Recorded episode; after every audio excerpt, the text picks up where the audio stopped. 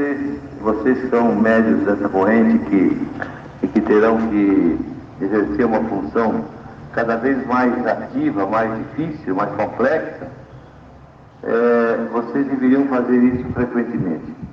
Porque é ali que você vai buscar as energias, ali que te dá ânimo de viver, ali que você, dentro de você, que você de repente acha as coisas, justifica a existência.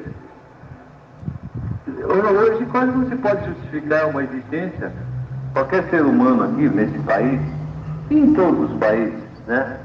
mais especificamente na nossa situação atual, a gente quase não pode justificar em termos de existência, porque o que, que, é a vida? A gente não tem, quase que não tem, não está tendo mais lei de viver, de sobreviver, não é? A, a desonestidade, a corrupção, é, está campeando, etc., e já, já, já é aceito normalmente, então você percebe que você está encurralado. Em termos de vida física, você está encurralado. Então a única vida que você pode viver realmente é a vida interior.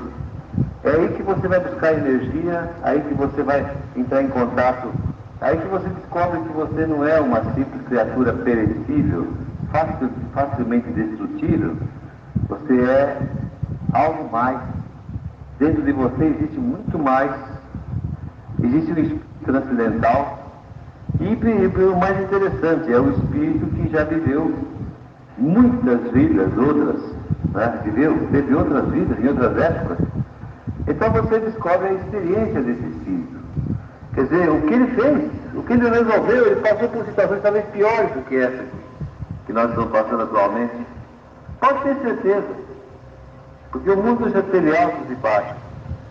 Então, é, você, quando descobre as experiências, quando você começa a perceber que você já vê, quando você sente, e cada um, a experiência é estritamente individual.